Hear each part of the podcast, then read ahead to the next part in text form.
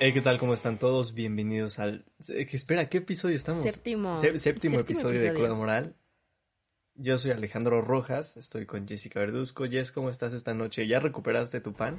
Mi pan. Sí, oigan, a los que no me siguen en redes sociales, quiero contarles que esta semana tuve una...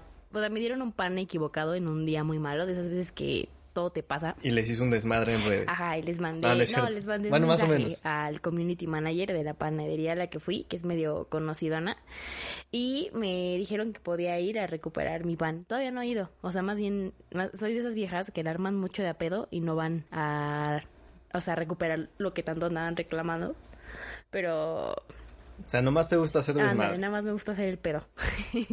Nomás te gusta que escuchen tu voz, hacerles saber que la cagaron. Es Ya. que ese día me habían pasado muchas cosas y alguien tenía que pagar los platos rotos y ellos fueron los elegidos, o sea, pero eh, estuvo chido, modo. sí me lo van a reponer, solamente que no he podido ir, jeje. Bueno, pues vamos a empezar con el tema de hoy, que ¿por qué lo elegimos? A mí se me hace muy interesante porque es algo que a, a ti y a mí nos pasó. Yo creo que justo es por eso, porque creo que nos marca como, ¿qué será? ¿Personas? No sé.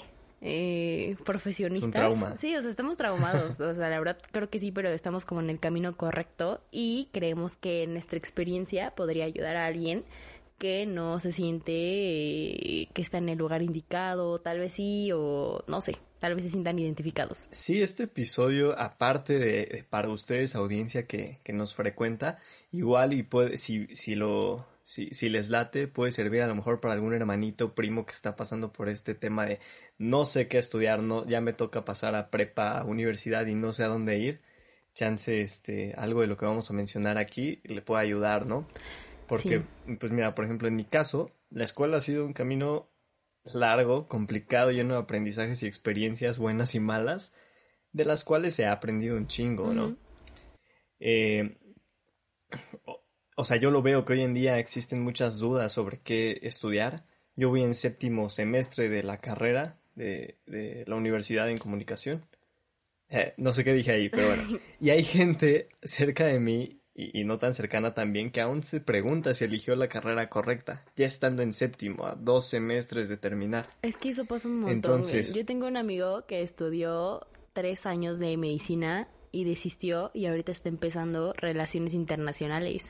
Y son cosas ¿Y de cuántos años es esa carrera? de relaciones internacionales cuatro años y medio. O sea, volvió a empezar. ¿Sabes? Ya había perdido tres de alguna forma.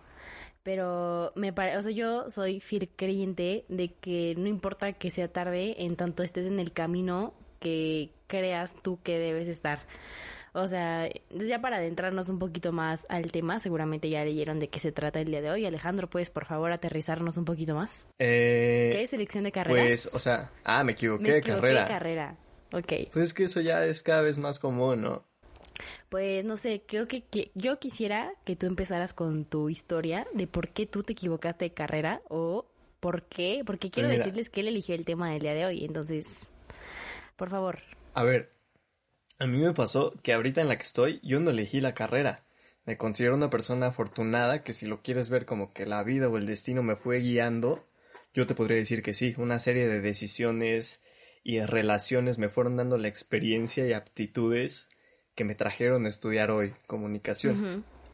Pero no a todos les pasa así, de hecho, este, a mí me pasó esto de estudiar una carrera que no, no era la buena, pero pues antes de, de que me meta como tal a contar mi, mi historia, eh, ¿te parece si decimos qué carreras fueron las que no eran las buenas, nuestra, la mía y la tuya? En nuestra vida, o sea, ¿en, qué, en cuál la cagamos?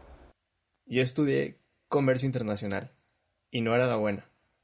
Yo ¿La tuya cuál fue? estudié odontología y definitivamente no era la buena.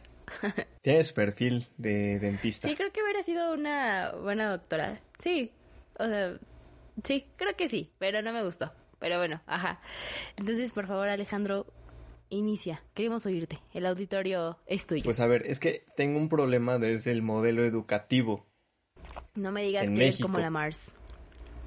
Maldito sistema No, no, no. retrógrada. No, no, no, no, no.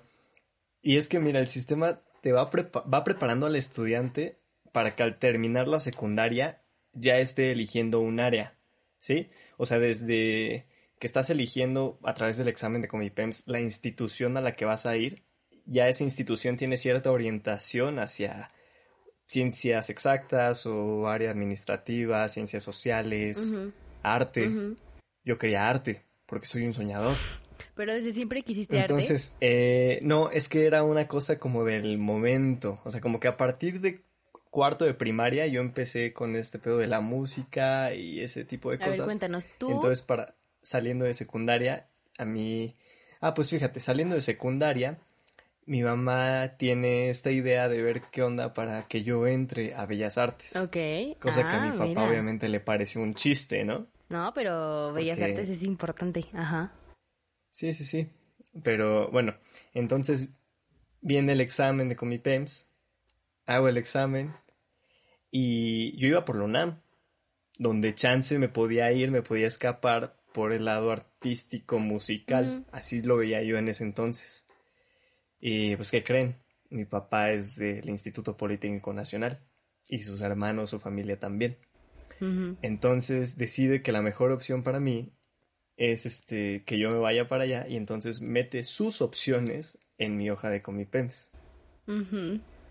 Entonces salen los resultados del examen y quedo en el Politécnico. Y de momento pues yo estaba enojado, ¿no? Me quedé a creo tres aciertos de entrar a la UNAM. Uno o y dos, si no hubiera metido sus opciones, hubiera entrado a la UNAM. O sea, pero en otra, a lo mejor no en tu primera opción, pero en otra de la UNAM. Sin pedos. Ajá. Chale. Sí, sí, sí. Entonces. Qué mala. Es algo que ahorita ya está superado, ¿no? Pero cuando entro ahí, han pasado muchas cosas que, que también ahora pienso. Todo pasó por una razón, porque hay cositas en la historia que me van llevando a donde estoy hoy y que me han hecho vivir cosas muy chidas de las que he aprendido mucho. Oye, pero a ver, si tú fueras, si tú hubieras estudiado lo que tú soñabas de niño, ¿qué serías hoy? Es que son, eh, yo creo que eso pues sí es como una fantasía de la importa, infancia. Rápido, ¿qué querías? No... importa, si me digas bombero, astronauta, lo que sea, ¿qué serías? Show business. Ay, güey, no Me gustaba este pedo del... Ay, Alejandro, no, pero de niño. Me gustaba... ¿Me vas a dejar hablar o no? Me gustaba este pedo de la actuación, el teatro, las luces, un espectáculo como tal.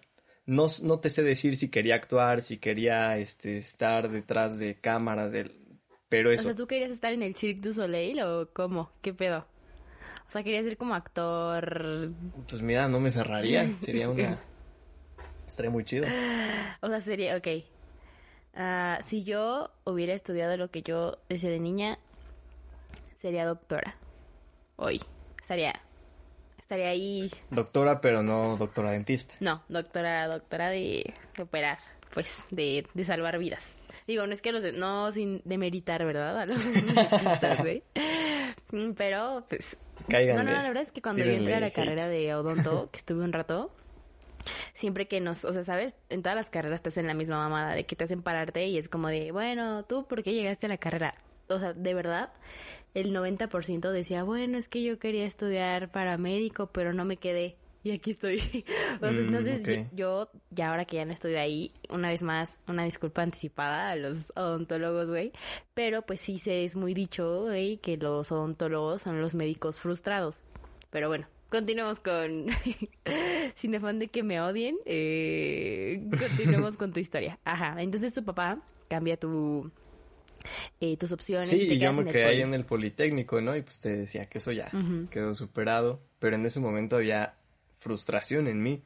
No me gustaba el Politécnico, no me gustaban sus materias, no me gustaban sus maestros, no me gustaba el sistema burocrático que no les voy a negar, lo usé.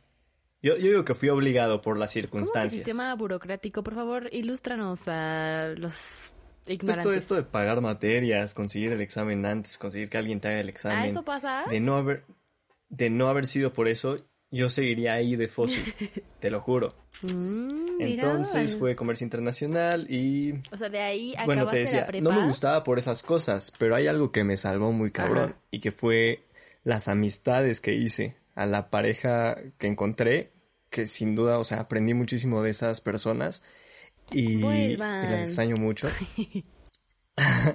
Y tampoco te voy a, decir que el Politécnico estaba mal, mal. O sea, también había un par de maestros de estos que se apasionan por su clase y transmiten eso al alumno. Pero en general... En general lo... Para mí, para mí fue una experiencia complicada de, de, de, salir de ahí. Y después de que estuviste ahí en la prepa, en el poli, este, te fuiste a comercio internacional. No, ahí en el poli fue comercio internacional. O sea, es como una precarrera. Ah, es que salen como... Oye, no estoy tan viejo, güey. Es que ahí es carrera ah, técnica.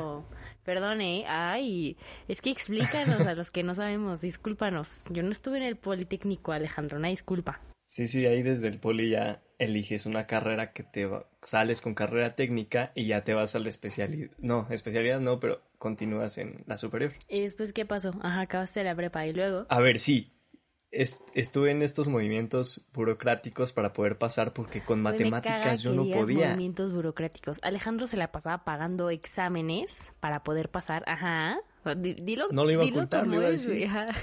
Pues sí, o sea, de matemáticas yo por mi cuenta no pasé ni una. De, de los seis semestres no pasé ni una. Primero la pagué, segundo la pagué, tercero la pagué, cuarto la pagué, creo que quinto creo que me tocó un profe de estos barcos y me pasó por buena onda y en sexto creo que Oye, pasé ¿cuánto les cobran? que mi O sea, ¿le pagas directamente no, no puedo decir eso. No. ¿A quién le pagabas? No. Siempre hay un dealer un dealer de materia. Oye, pero ese dealer, por ejemplo, ¿es un fósil en la ah, escuela o ya tiene exámenes de años pasados o cómo funciona? Ah, pues no sé, hay que entrevistarlo. Ah, ¿Cómo Traigo el contacto. Alejandro? Tráeme el chisme bien. Mira, sí los profesores, sí había algunos con los que tú podías hacer el trato directo, pero solo si te tenían la confianza. Si eras de los que, a pesar de ser un desmadre y no entrar a clases o, o lo que sea, echabas desmadre con ellos y te entendías. Así sí te podrían hacer el trato directo. Pero yo no, yo era de los que se sentaba atrás y me saltaba clases y no les hablaba a los profes. Entonces yo tenía que buscar a un dealer. Eras rebelde. Pues sí, tú cuéntame, viste un video de YouTube mío ah, sí, de esas épocas. tomaba dentro de él. Es que, o sea, yo soy súper ñoña y cuando vi el video de lo que hace Alejandro, yo decía, ¡Ah! y aparte se lo dije, cuando vi su video le dije, güey, yo para nada te hubiera hablado, o sea, qué horror. O sea, perdón, voy a ser súper teta, güey, pero, o sea, de que me tomaba dentro de la escuela y metía, pues sí, su, alcohol clandestinamente, se saltaba clases, hasta atrás no ponían atención. O sea, ay no. Y ya me vi yo estando en su salón así de. Es que no me gustaba, no me gustaban las clases. No era lo mío y me salía, así de simple. Bueno, ¿y después qué pasa? ¿Ya no? Continúa, por favor. Sí, o sea, pero de todos modos ahí también fue una etapa donde aprendí muchas cosas. Como les decía en el primer capítulo, ahí fue donde yo salí a la calle. Yo era niño fresa que me tenían encerrado en la casa y no sabía moverme en la calle, no sabía moverme en el metro, me perdía. Y ahí es donde empiezo a hacer mi desmadre y aprender un montón de cosas y también relacionarme con gente eh, fuera de, de mi círculo social, que yo siempre fui de un grupito y punto. Ahí es donde ya empiezo a socializar con un chingo de gente y también siento que me ayudó mucho en esa parte de poderme relacionar con los demás. Y ahora ya también soy bien mamón, selectivo con mis amistades. Pero de ahí qué pasó con la música, o sea, de ahí cómo decidiste que ibas a estar estudiando comunicación. Pues mira, yo, yo decido que la música en México está complicado, también no tengo, o sea, como que hice, hay un análisis de me faltan recursos, me, me faltan contactos, me falta tal, tal, tal, tal, tal. Y realmente abrí los ojos, o sea, dije, la música no es una opción para poder vivir, o sea, hay que chingarle mucho. Y dirás, este, por las razones que quieras, quizá miedo, quizá me faltó ahí, no me atreví y no me fui. Ahora lo disfruto un chingo, pero lo mantengo como un hobby nada ¿Pero más. te arrepientes? ¿Te hubiera gustado dedicarte al cine a la música? No, porque en lo que estamos ahora me gusta mucho y me apasiona. cuéntales cómo es que decidiste que te ibas a meter a estudiar comunicación. Híjole, es que la historia sí está medio larga. La voy a resumir lo más que pueda ando con una chava ahí en la en, el Politécnico. Saludos. Y saludos. Yo ya les había contado en el episodio de dinero que tenía ahí mis, mis negocios de instrumentos musicales. En uno de estos negocios, en una de estas páginas de Facebook, venden una camarita, una GoPro. Y eh, yo veo que pedo para hacerme de esa cámara. Consigo la cámara y empiezo a grabar todo. o sea, cualquier salida con mi, mi novia y también con mis amigos, este, que era el cumpleaños de no sé quién íbamos al bar, que iba con la novia a Chapultepec, a Santa Fe, a donde fuera, iba con la cámara grabando, blogueando y bueno, lo de, la parte de la edición empezó con, con los videos de las salidas de mi novia, o sea que yo me ponía a editarlos y hacía como un blog, pero nada más, no lo publicaba en internet, Mm. sino en un Facebook donde estábamos nada más ella y yo, se lo compartía y ahí, y ahí lo tenía. Mm. Ahí es donde comienzo a editar con un editor bien culero que se llama Videopad, creo que se llama. Ajá. Y pues ya después empiezo a perfeccionar eso porque vi que me gustó. Y luego de amigos, contactos, sale el club de fans de Metallica. Que un amigo me mete y yo Mexitálica. empiezo a hacerles eh, como promos de shows. Y incluso les grabé así que el show completo a varias cámaras. Y este, luego el papá de uno de ellos me dice, oye, yo este, soy imitador de Mijares, este, sa- salí en parodiando, tal, tal, tal, ¿no te gustaría trabajar acá, hacer unos promos, unos videos? Y entonces entro ahí y eso es lo que me dio más experiencia, más confianza en lo que hacía y ya me metí a trabajar con más, más este, personas, más empresas y hacer ahí mis negocios de audiovisuales. Y de ahí ya te hiciste amante de la producción de videos, grabación. Sí, porque es un, un mundo y un tema. También todavía cuando entramos a, a la universidad, pues descubro muchísimas cosas más que me, que me siguen aportando. Y también ahí hay maestros muy buenos y muy malos, pero pues eso yo creo en cada escuela hay, ¿no? No, todos son buenos. Todos son buenos. Todos son buenos. Denme beca. Eh, pero crees ahora que estás en el lugar ideal, ¿cierto? O sea, no sientes que te hayas equivocado. Sí, ya, esta es la buena. Ya no piensas cambiarte. Es que te pregunto porque tenemos amigos que a la fecha dicen que van a estudiar otra carrera o como de... "Ah", ¿Sabes? Yo... Y es que también, ¿sabes qué, güey? O sea, como que luego la gente externa a nuestra carrera no sabe qué pedo con, con todo lo que vemos, lo que hacemos. Pero sí como que es un poquito de un chingo de lados. Entonces, si después estudias otra cosa, puede ser un complemento muy bueno. Pues somos todólogos, básicamente. O sea, sí vemos una embarrada de, de todo un poco. Toda mi vida he sido eso, güey. Pero yo, por ejemplo, me he dado cuenta con muchos compañeros de la carrera y se los he dicho, ¿no? Una vez me dijeron así de, oye, ¿tú quién crees? O sea, porque creo que, o sea, creían que yo les iba a dar como una opinión muy directa y me dijeron así de, ¿tú quién crees de todos ellos que somos de un salón que la neta la vaya a armar, ¿no? En la carrera. Y empecé, En la ajá, vida. o sea, entonces yo empecé como que a decirles, ¿no? Y le dije, mira, perengana de tal es eh, MTC, o sea, de mientras te casas, ¿sabes? O sea, como que esta vieja está estudiando la carrera mientras se casa, ¿sabes? Entonces me dijo, no, ¿cómo crees? Oye, eso es prejuicioso, O morra. un vato, no, no, no, también. Y no, y ya no, luego me dicen, y perengano de tal. Y yo, mira, ese güey está esperando nada más que su papá le herede el negocio y pues está estudiando una carrera nomás porque le dijeron, güey, tienes que estudiar una carrera. Y yo creo que dijo, comunicación está fácil, la hago. Y yo la verdad creo que no hay, aunque, o sea, creo que nuestra carrera sufre de muchos memes. Generalmente siempre nos están fastidiando así como, Muy buenos memes. buenos memes, pero siento que siempre es como un fastidio así de, ay, pues ustedes ni estudian, o ustedes qué pedo, como de ni que fuera un examen de comunicación o lo que sea. Ah, pero luego cuando quieren publicidad no saben Claro. ni qué es lo básico que se No, necesita. o sea, la verdad es que se necesita para todo, pero eh, fuera de eso, eh, aun- incluso aunque ustedes, aunque ustedes no lo crean, hay gente que reprueba, o sea, y es como de, güey, pues sí, porque pues les vale verga, o sea, y de repente yo me he topado con güeyes que estamos en tal grado de la carrera y de repente hacemos algún trabajo en equipo, cabe aclarar que yo estoy loca en los trabajos en equipo y de repente me entregan unas porquerías que yo digo, güey, ¿cómo puede Pero es que ser? es muy teta. No, pero es que ya no, ya no es aceptable. O sea, la verdad es que ya no es aceptable. Hay cierto tipo de entregas. No, sí, yo he visto qué se refiere y sí se O mama. sea, es, es, es- es basura. Entonces, pues yo nunca tengo pedo en decirle lo que me estás dando es basura, güey. O sea, que es la porquería que me acabas de dar. Entonces, este, yo de mi parte de lo de la carrera, yo toda la vida dije que sí que siento que esta historia ya la he contado 100 veces. De hecho, ya como que ya me sé las etapas para contar esta anécdota. Entonces, según yo, se las voy a intentar resumir lo más que pueda. Eh, o sea, ya nos estás contando tu historia con ser dentista. Ya, ya voy a empezar con mi historia. Ok. eh, yo toda la vida dije que iba a estudiar medicina, ¿no? Yo desde que tengo uso de razón no sé, tal vez cinco, cuatro años, siempre dije doctora, doctora, doctora. Mis Barbies eran de Barbie doctora, Barbie la que tenía una Barbie que recibía, tenía tres bebés, tenía como que su clínica y ahí yo la tenía y ya era como la, ¿cómo se dice? La obstetra.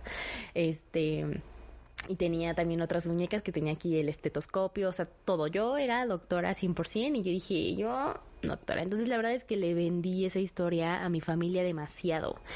Eh, y los dejaste ilusionados. Sí, o sea, ya como que todos decían, Jessica va a ser doctora, va a ser doctora. Y ¿sabes qué me he dado cuenta? Eh, voy a hacer nada más un breve paréntesis aquí, que muchas veces los papás esperan que sus hijos estudien una carrera. Eh, o sea, insisto, voy a hacer el paréntesis, apenas hace unas semanas le hice un video a mi primo. Se graduó de la primaria y mi tío me dijo así de, oye, hazle un video a tu primo porque se graduó de la primaria. Y yo así, claro, pues me manda las fotos y demás. El chiste es que su familia, su abuelita de su otra familia, le hace un video y dice algo como...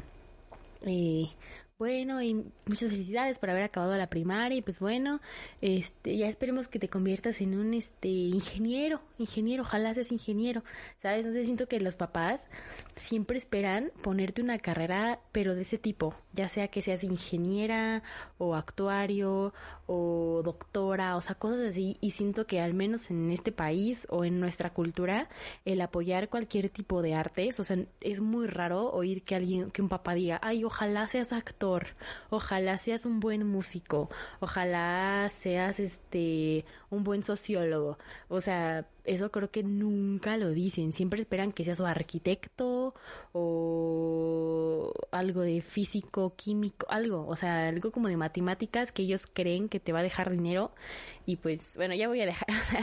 y es que a ver también, o sea, para ser exitoso, sea de músico, sea de arquitecto, hay que chingarle y vas a pasar por cosas completamente diferentes en cada, en cada carrera, en cada opción. Pero a fin de cuentas. O sea, una cosa. No da de ser nada no sencillo. No ser exitoso Ninguna si no de las te gusta lo que haces, uno.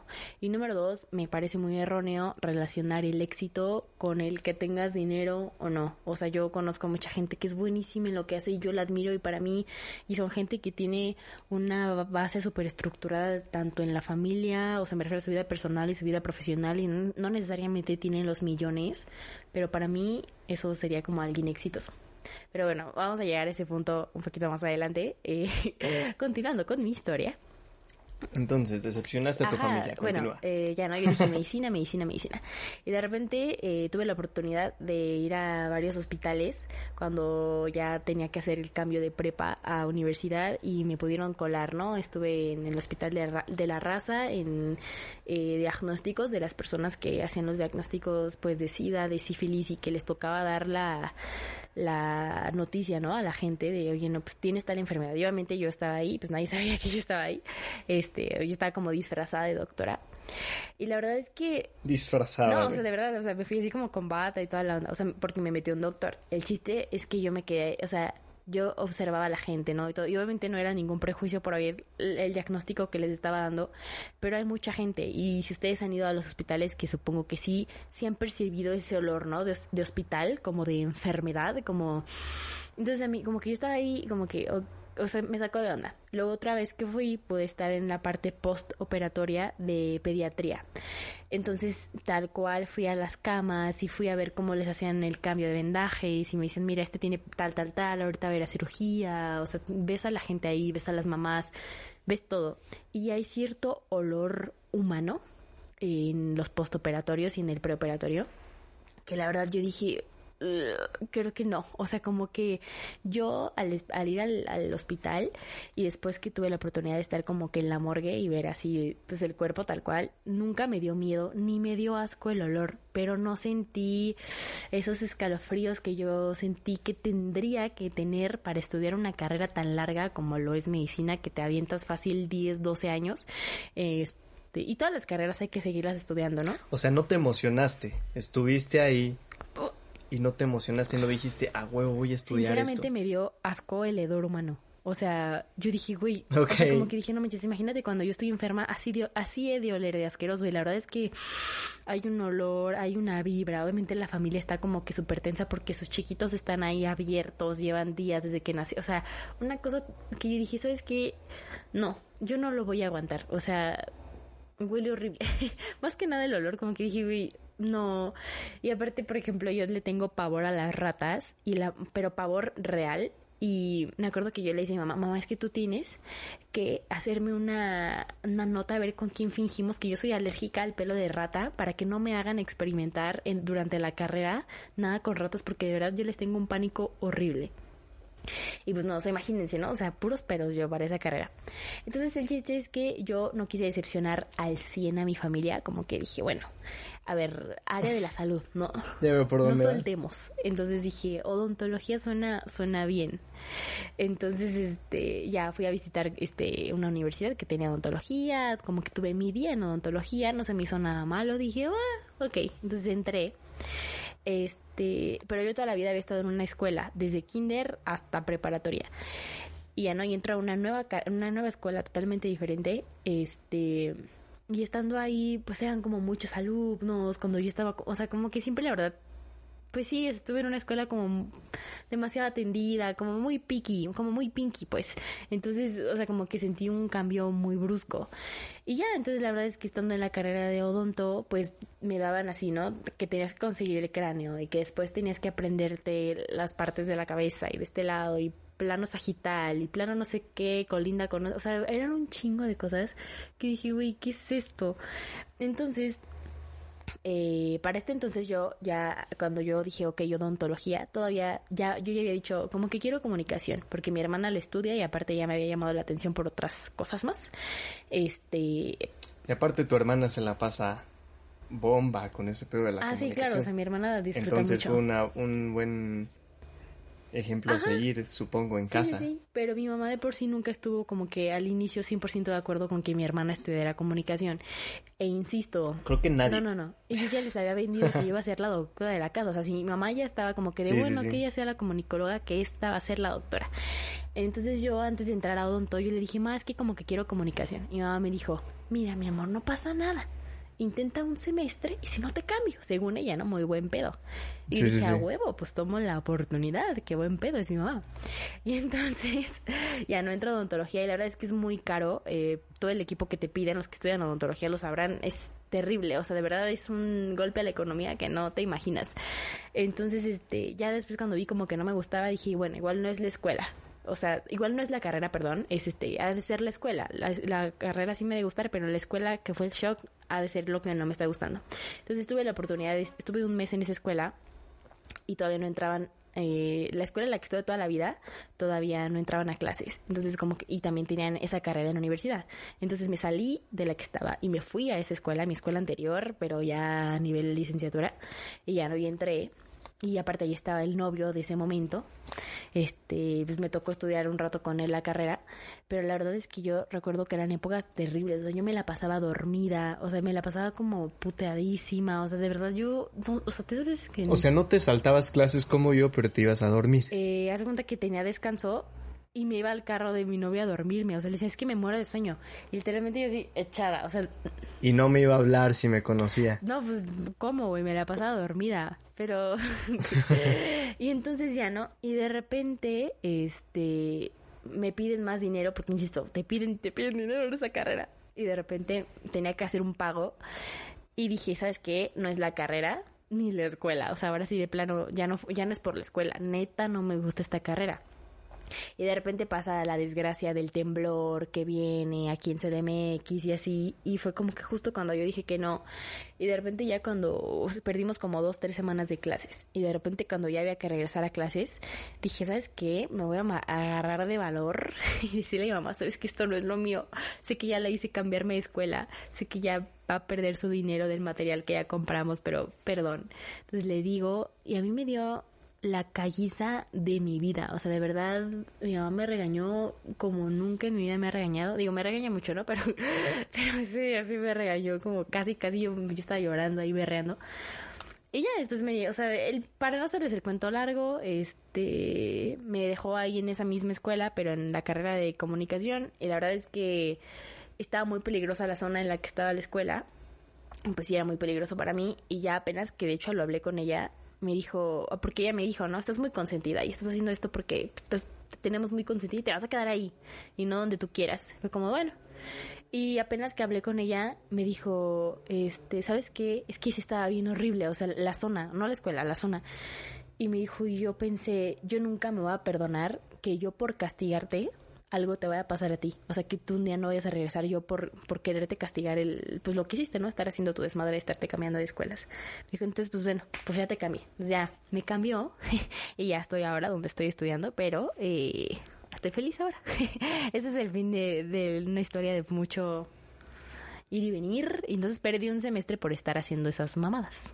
Pero eh, creo que valió la pena eh, yo sí me siento como que sí, eh, no sé, o sea, no estaría en otra carrera, por más ñoña que suene. Alejandro ahorita dijo así como de, hay maestros también como en todo, ¿no? Maestros malos y así. Yo de verdad, cada clase que he tenido, así desde las clases más teóricas, más aburridas, más... O sea, no sé, a mí cada clase me ha encantado y la he disfrutado un chingo y es como, amo mi carrera de, de 100 a 100. No me hagas esas caras. Lo que quiere es que le patrocinen una beca, que no los confunda. No, no, no, pero, o sea, de verdad, o sea, no sé. Pero eh, creo que sí decepciona. Me parece sorprendente que con lo ñoña que eres, no aceptes que en donde estamos o en donde estuviste o lo que sea, hay maestros muy buenos y maestros muy malos.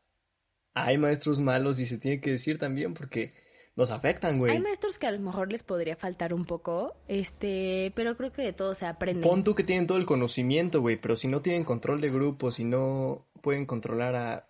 Es que también, pinche gente, o sea, estamos en una edad donde ya tendrías que tener la madurez para sentarte y quedarte callado y poner atención pero nosotros vamos con gente que no es así. Pues no, pero yo creo que eso es en todas las carreras, o sea, no solamente es como que en la nuestra, o sea, a cualquier edad hay gente bien pendeja que a la fecha sigue sin, tomar, sin tomarse las cosas como ya deberías tomártelo si estás en un nivel de, de universidad. Y hablando de eso, o sea, ven que le estaba diciendo ahorita la parte de que yo les dije, ¿no? estaba diciendo que amigos iban a tener éxito en la carrera y quienes yo la verdad siento que pues nada más están ahí perdiendo el tiempo eh, creo que sí te vas dando cuenta, a pesar de que alguien te pueda caer mal, o sea, no sé si a mí me cayera mal X persona de mi carrera, pero si yo sé que esa persona es chida. Se me ocurren mil.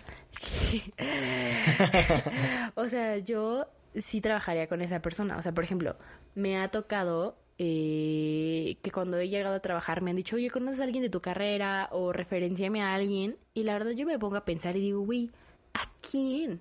Perengano es un irresponsable, Sutana es una impuntual, esta vieja es una huevona, o sea, y, y es complicado. Entonces, referenciar a alguien, o sea, sabes, yo creo que uno sí sabe, a pesar de que alguien te pueda caer mal o, te, o como sea, cuando alguien es chido, cuando alguien es un chingón, cuando alguien sabes que no te va a quedar mal, cuando a alguien le gusta su carrera, o sea, por más que te pueda caer mal alguien, es, ese güey es bueno, o sea, sí me caga, pero es muy bueno y, y la va a armar, o sea, y creo que es lo importante, o sea, no importa la carrera que que estés, en tanto la disfrutes y creo que eso sí va súper de la mano con lo que te decía al inicio, o sea, generalmente no se apoyan las carreras de, de artes, de, de actuación, de danza, de de cine eh, y creo que es muy triste. A mí se me hace muy triste, al menos como que en nuestra, que sea, cultura, sociedad, eh, no sé. Ya está complicado que eso cambie. Al final de cuentas es algo que consumimos mucho, o sea, tan simple como ahorita que estamos en cuarentena, insisto, a nosotros nos tiran, nos tiran muchísima mierda eh, como carrera, así como de, ah, pinches pendejos, no sé qué. Pero al final de cuentas, amigos, si te das cuenta que si tú quieres hacer una campaña de marketing nosotros que somos comunicólogos nos necesitas. Si quieres hacer una edición de algo que quieres publicar, nos necesitas. Si tienes un nuevo, si quieres vender tal producto, ah, bueno, necesitas un vato que haga fotografías. ¿Qué crees? Los de comunicación también lo hacen. O sea, digo, nosotros hacemos un poquito de todo. Obviamente hay gente que se especializa más en diferentes cosas, ¿no? Pero al final de cuentas necesitas estas, todas, necesitas a todas las carreras que se dedican a artes. O sea, fotógrafos, mercadólogos, músicos, editores, o sea siento que somos de las carreras más, eh, ¿cómo se dice? Peluceadas, pero que al final de cuentas estamos en todas partes. O sea, no puedes... Y, y, no es por darme como de, ay, mi carrera, creo que todas dependemos de todas, así como yo si pongo una empresa de fotografía voy a necesitar de un güey que es contador y voy a necesitar, o sea, ¿sabes? De todos. Y pues se me hace muy estúpido estas como luego luchas que tienen como de, ay, pues sí, güey, o sea, ¿sabes? Me o sea, no me molesta, se me hace un poco triste cuando escucho a güeyes que estudiaron ingeniería, perdón por tirarles mierda a los de ingeniería, pero generalmente son de la carrera de ingeniería. Pero es que siempre es como, mm, pues yo estudié ingeniería, pero porque les pusieron un, o ellos se autopusieron un, un goal como de yo, tengo que estudiar algo algo difícil algo algo muy pinche difícil y se ponen algo que ni siquiera les gusta no puede ser también herencia familiar güey ah claro o sea, ¿cuántas veces no conoces a chavos que estudian medicina, pero porque toda la familia es familia de médicos o familia de abogados? Ese es un estereotipo real, siento. O sea, como que sí va más allá del estereotipo porque sí pasa muy cabrón. O sea, hay muchísima gente estudiando cosas simplemente porque la familia, por la descendencia, por el negocio de la familia. Pero al final de cuentas se me hace muy estúpido eh, hacer no, pero, o sea, también, si porque es cosa de familia, desde chiquitos traen aprendizaje, punto mínimo, pero los va guiando y lo aprenden y les gusta, también está chido. Digo, si te gusta y está chido. Pero yo conozco a muchos amigos en la universidad que de repente me han dicho, oye, ¿qué estudias? No, pues comunicación, tengo una amiga. Me dijo, ay, yo hubiera querido estudiar eso. Y yo así de, güey, pero ¿por qué no lo estudiaste? No, es que mi papá me dijo que a mí no me iba a pagar la carrera para eso. Que si quería relaciones, justo relaciones internacionales. Yo como, güey, pero ¿por qué? No, pues no quiso. Pues porque no iba a gastar en Ajá, que porque no iba a gastar en eso. Y mi amiga a la fecha es una chava súper talentosa, de verdad. Canta increíble. Entonces ha estado ahorrando y como ha estado ahorrando ya se compró su cámara, entonces ya empezó a hacer como que sesiones de fotos, este para mamás como embarazadas y así, y ella, y ella ha estado aprendiendo a la marcha, o sea, ella solita. Entonces ahí es cuando yo digo, ¿sabes qué pendejada de su papá? Porque estás tirando el dinero a la basura, amigo, porque a pesar de que tú le prohíbas a alguien estudiar algo, ella si ama eso, si eso es para ella, si de verdad lo quiere, eventualmente se va a acabar dedicando a eso, así tú le pongas una traba en su camino, o sea, o sea, tú simplemente le vas a hacer el camino más difícil, no se lo vas a facilitar con pues darle una carrera que merecería, o sea, se la vas a poner con trabas de, no, pues ahora estudias esto, algo que no te gusta, pero ella eventualmente, como yo la veo, va a acabar dedicándose a eso y se me hace como, ay, o sea, ¿sabes? Igual otra amiga de la carrera de odonto me dijo, es que yo siempre quise ser chef y mi papá no me dejó. Entonces, pues estoy aquí acabando odontología. También es cara, ¿no? Pues sí, o sea, pero pues son igual de caras. No, duda, Son igual de caras. Y yo digo, güey, qué pendejada, ¿sabes? O sea, mi amiga, si neta quiere cocinar, va a tomarse unos cursillos, se va a meter a que alguien le dé una oportunidad en un restaurante, va a aprender a la, a la marcha y que la verdad se me hace una estupidez no dejar estudiar a alguien algo, porque si es lo suyo, se va a acabar dedicando a eso y sí, efectivamente van a acabar tirando el dinero pues a la basura, o sea la verdad yo no le veo el sentido a que se frustren tanto con que, ay, hijo, estudia tal, pero sí creo importante poner a lo mejor algún límite. ¿Cuántas veces no conoces chavos que ya se han cambiado como cinco veces de carrera y siguen sin encontrar qué chinga? O sea, eso ahí ya es como de, güey, ya, o sea, no mames. sí entiendo que tengas duda y que te puedas cambiar algún par de veces incluso, pero no manches, no que te estés cambiando, ahora eres arquitecto y eres doctor, mañana eres químico, o sea, güey, qué pedo, ¿sabes? A ver, entonces, ¿este puedo elegir una carrera es una decisión importante en la vida de cualquier persona? Sí, ¿no? Aún así, o sea, mi consejo es, no te lo tomes tan a la ligera, pero tampoco te preocupes tanto. En donde sea que estés, trata de aprender un poco y te juro que de algo te va a servir. y, si, y si te encuentras con algo en lo que eres bueno y aparte lo disfrutas, que mejor. Personalmente, como lo dije hace un par de episodios, soy, en la, soy de la idea de encontrar lo que te apasiona y que te apasione lo que estás estudiando para poder ser el mejor en eso.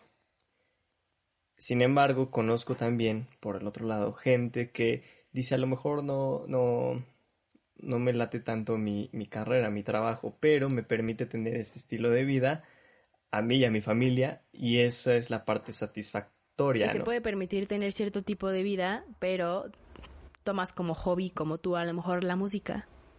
Tomas como hobby otra Sí, cosa. Ajá. ya te lo quedas como hobby, pero como tienes un trabajo que te da varo, le puedes invertir más a ese hobby. Sea música, sean videojuegos, sea lo que tú quieras, ¿no? Sí. Ah, te decía que hace rato me estaba acordando que a mí en secundaria me comenzaron a enseñar este pedo del plan de vida. Pero como que no nos lo enseñaron bien, como que nada más nos dieron la definición y bye.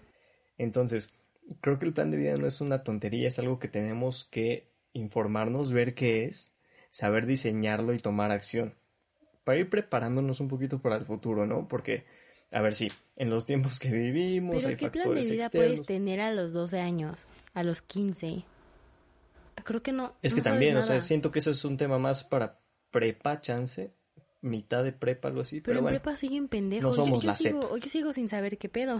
Sí, sí, ah, de hecho, eh, me acordé justo ahorita, o sea, no, no, no me acordaba de esto, pero sí recuerdo que en secundaria, la maestra de orientación, vimos como un mes el tema de plan de vida, pero realmente no aprendimos como nada, o como, güey, es que estás en secundaria, o sea, ¿qué vas a planear ahí? O sea, no tienes certeza de nada.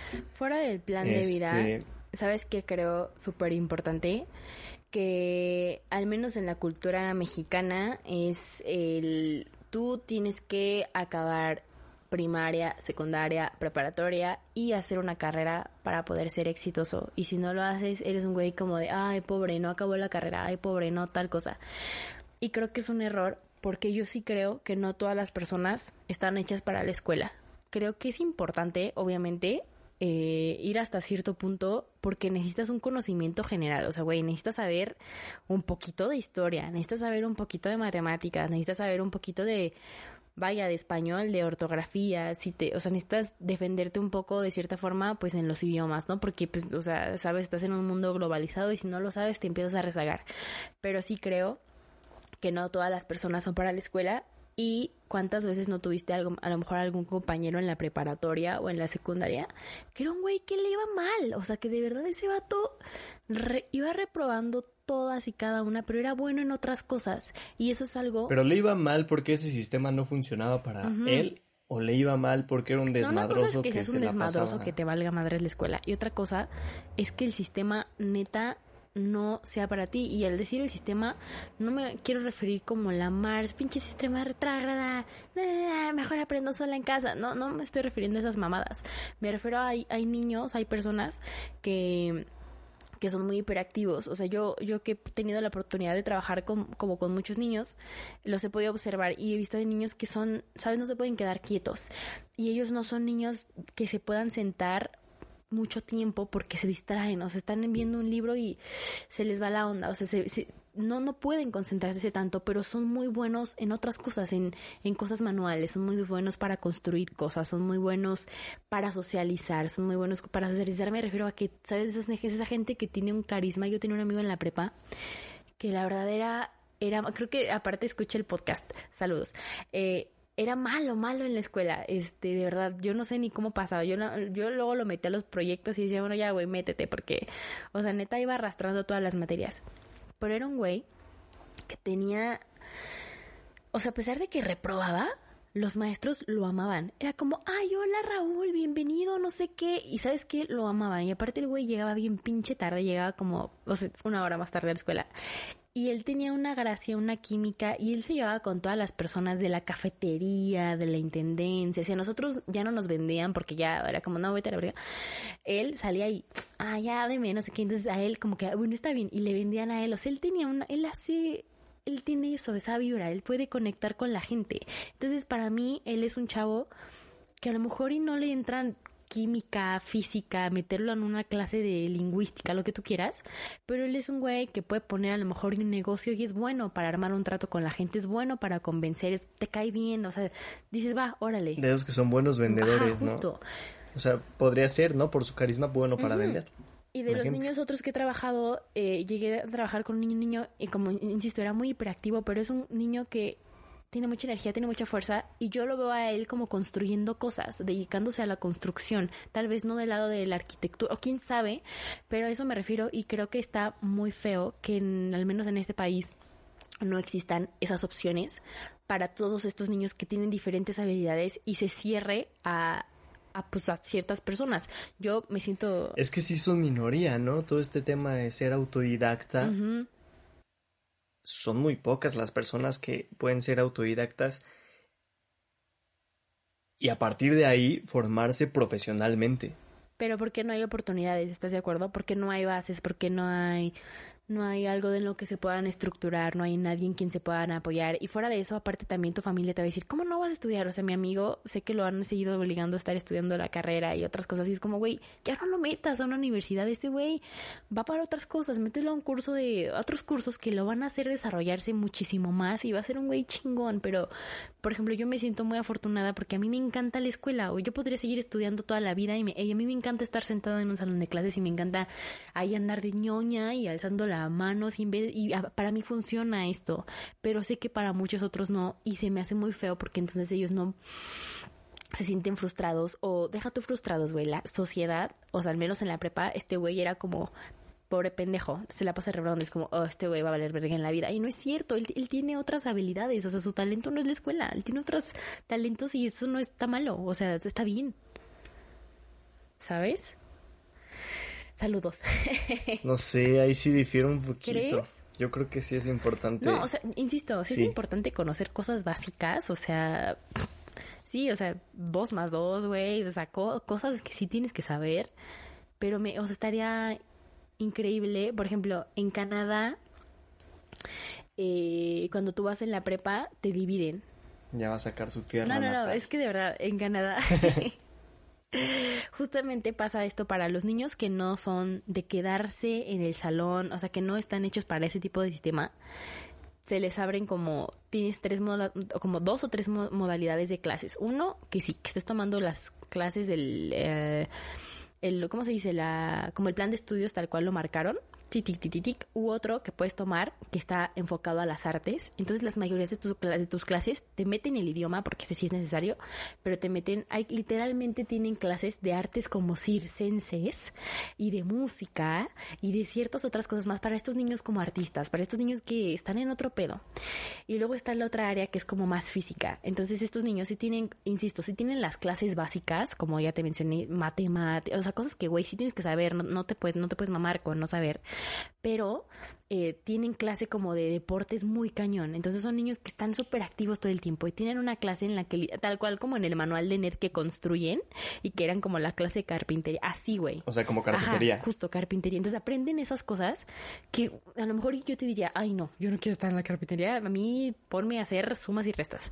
Pero este güey, sí, este es buenísimo. Entonces creo que eso faltaría, ampliarlo más para diferente, porque no, o sea, no nos va a funcionar el mismo a todos y esa es la bronca de que haya tantos niños reprobados y tantos niños como de que no se hayan en la escuela y que les vaya mal, o sea, pero porque no se les explota la serie, o sea, ¿cómo se dice? Tienen diferente tipo de inteligencia, ¿sabes? Inteligencia, o sea, tienen nombres, no, no, no, me acuerdo cómo es como... De... No nos vamos a meter en tecnicismo. Pero hay diferentes tipos de inteligencia y eso creo que es algo que no se aprovecha y creo que está muy mal, yo considero. ¿Ya te convencí? pues sí, o sea, pero es que México está cabrón, ¿no? Y sí está complicado que, eso se pueda Uno está complicado que sea y dos, que tu familia te apoye. Insisto. Sí, también. que, las familias lo detecten y digan, mi hijo, pónganlo en esta modalidad. Pero, pues bueno, a ver.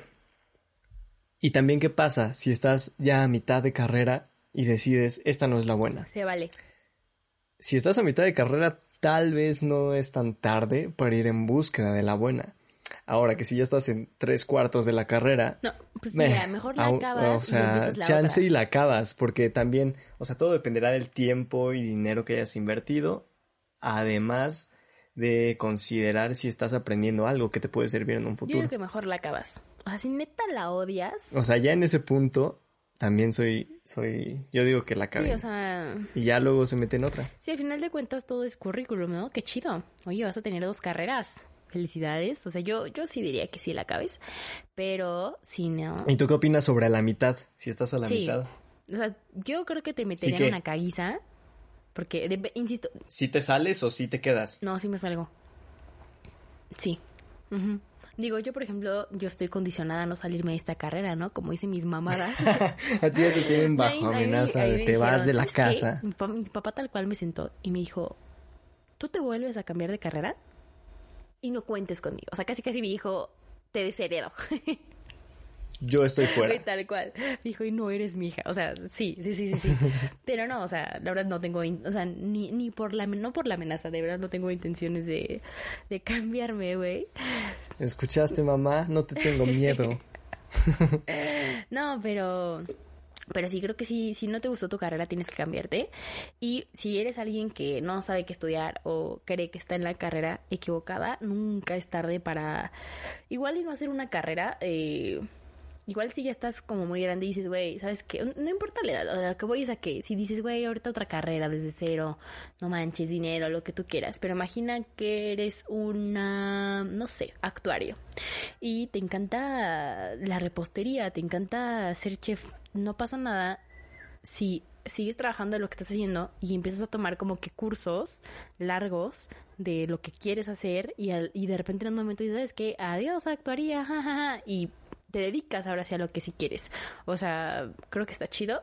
Y yo sí creo que muchas veces la práctica es a veces mucho más importante que un papel. El jefe de mi hermana, mi hermana se dedica a la publicidad, es, es su jefe y él estudió hasta la preparatoria, ¿sabes? Y él ha aprendido a la marcha, o sea, él aprendió a meterse a trabajar en agencias de publicidad y él aprendió ahora sí que talacha, tal cual, ta, ta, ta, ta, ta, o sea, no necesitó escuela y lo hizo. Y un caso súper impresionante cuando yo estudiaba... Que tampoco es un consejo de No. hagan eso, No, porque no, no, pero lo que, o sea, el, el- ejemplo que quiero dar es que a veces aprendes muchas veces, a veces más, en el camino que en la carrera. No significa que no estudies la carrera, pero eso es un hecho. los aprendes O más. sea, porque sí he aprendido más yo en base a los proyectos y trabajos en los que me he metido yo por mi cuenta, como freelance, que lo que he aprendido en la escuela. que- O sea, como que siento que me complementa, o sea, lo de la escuela me Ajá, complementa al final acá. de cuentas no- en la escuela puedes resolver dudas de algún un profesor siempre va a saber no siempre, ¿verdad? Pero la mayoría de las veces vas a ver más que tú por la experiencia y demás. Pero, o sea, de hecho incluso el caso más extremo que yo he sabido como de que saben de por la experiencia cuando yo estudiaba odontología, eh, un profesor que era un chingón, este, nos dijo que uno de los doctores que él tenía en su cliniquita, que él tenía su clínica, que era odon- odontólogo también, dijo, él no estudió nada. O sea, él estudió hasta la preparatoria y lleva años, años trabajando. O sea, es, es un señor ya grande. O sea, imagina que él lo empezó desde, no sé, 18 años. Y es hoy en día una persona de sesenta y tantos años. Y toda la vida estuvo trabajando como asistente de odontólogos. Toda la vida, toda la vida. Y él hoy sabe lo mismo que un odontólogo. Alto ahí. No te estoy diciendo que tú no estudies odontología y pienses que vas a aprender en el camino. Este güey lo hizo hace años, hace años cuando no había un control de la persona que te atendía la boca y demás. Y hoy pues ya no tiene un pedo, ¿no? Digo, ya no le va a pasar nada. Hoy que lo hagas probablemente te demandan, ¿no? Si se enteran que no eres odontólogo.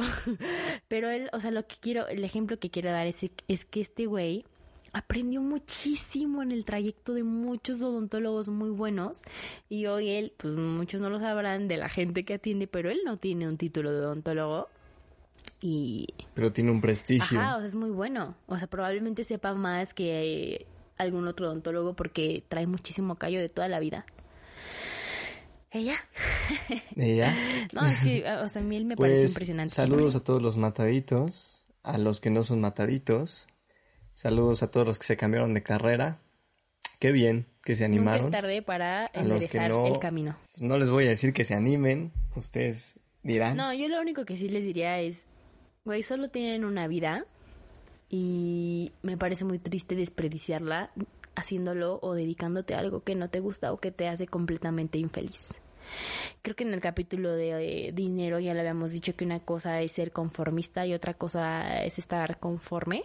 Está bien si estás conforme y disfrutas tu, lo que te dedicas, pero si eres alguien que neta no lo disfruta y te caga lo que haces y así, güey, deja eso. Solo estás aquí una vez, ¿no? ¿Cuántas vidas crees que tienes, güey? O sea, no manches.